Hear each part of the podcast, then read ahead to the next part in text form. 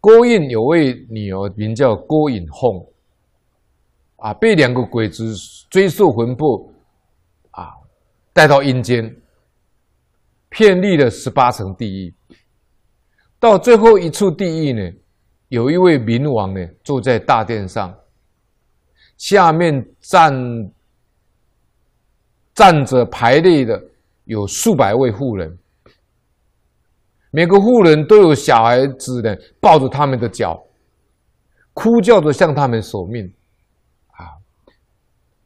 有些人是因为生太多的女孩，就将他们溺死；有些人是因为家中贫穷，生下来后而无法养育的；有些人是妻子因嫉妒妾有身孕而将胎儿堕掉的。有些人是暗解珠胎，私自将胎儿毒害的；有些人是因为争吵斗殴，碰触损害胎儿；有些人是因为儿子啼哭生气而殴打丢摔致死的；有些人是因为。看顾不小心，使婴儿死于非命的，冥王都一一的审问清楚，没有一位妇人不是手镣脚铐，身体枯瘦的让人觉得可怜。当郭引凤回到阳间后，就将全部地狱的情形告诉他父亲。他父亲就将你哦游历地狱经过，以大字书写在天灵寺的墙壁上，来告诫大众。啊，所以呢，这个堕胎的果报呢，啊，非常的严重。有人呢就问老法师说了，他说他堕胎了以后知道错了，但是要怎么去做？才能如法呢？老法师回答说了：“好，这一段这些堕胎的妇女呢，都已经到地狱去了，旁边都有小孩呢，抱着他的脚嚎叫索命呢，这个已经都来不及了哈。那么这个就有人问老法师说，他知道错了，要怎么做才如法？”那我是说，这个问题在现在这个社会，无论是在外国，在中国，都非常的普遍。那法师也在讲席里面讲过很多次，这个堕胎的罪非常的重。佛在经上讲呢，一家人过去的缘分都很深。刚才我们讲的，佛说四种深厚的因缘。才会成为一家人。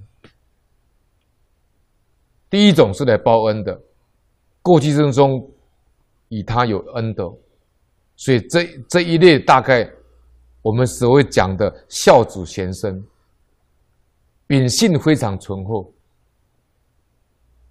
但是如果你把他堕胎杀害了，那这个恩德就变成仇恨了，那这个仇恨就很难化解了。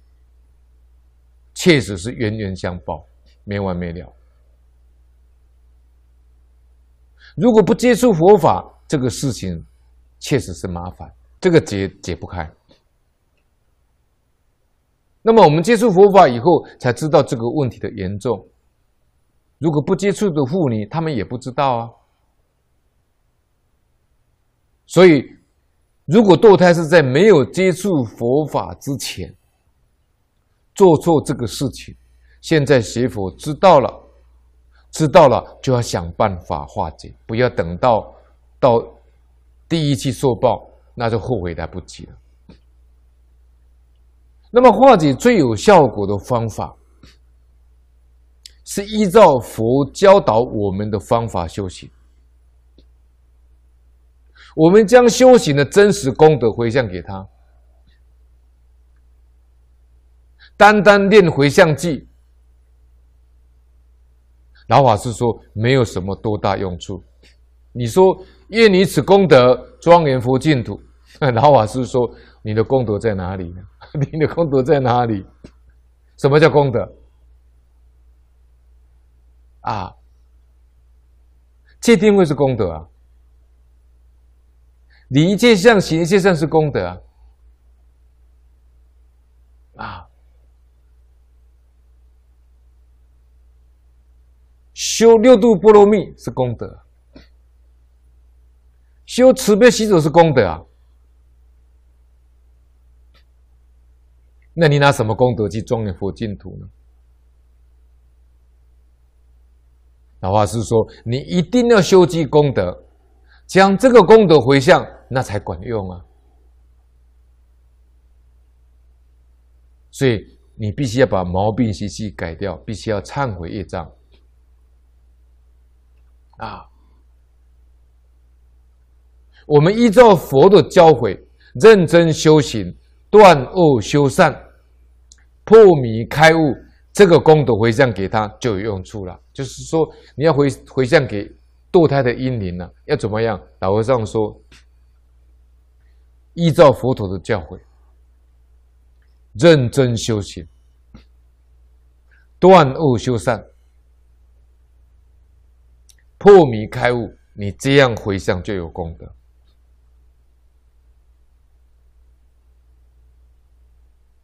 无论是报恩也好。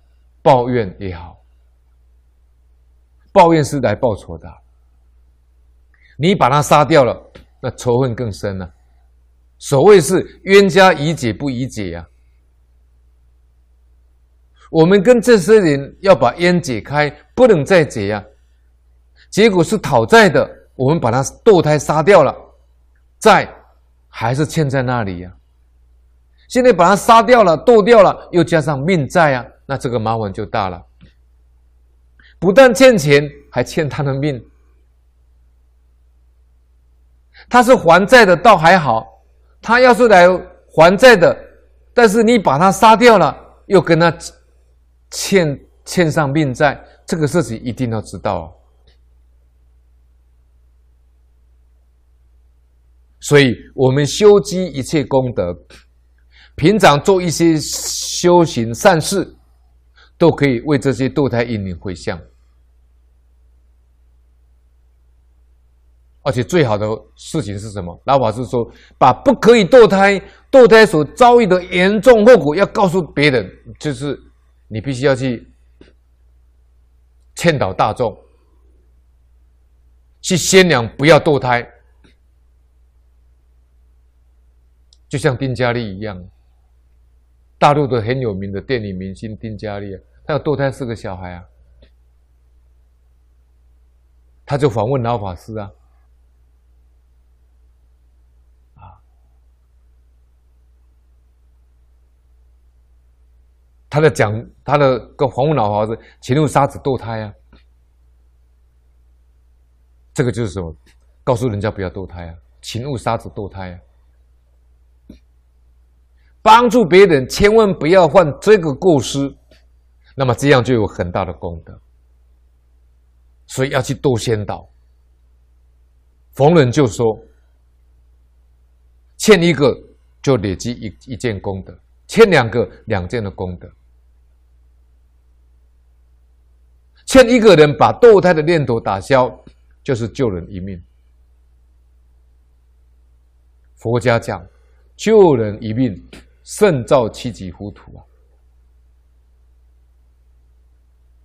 这个功德很大，所以要多劝人，多把这个道理说给别人听。冤冤相报这个事情麻烦，不可以做这个事情。依照佛法修学，这就如法。以上呢，啊，是老法师在学佛问答里面答复这个问题，啊，就是你知道堕胎已经错了，你要忏悔了，那你要怎么去做才会如法？老法师说，啊，要断恶修善，要转迷为悟，啊，这才是根本解决。自己要有功德，要认真修行，这是最对自己来说的自自自受用。你要认真修行，要断恶修善，要转名为悟。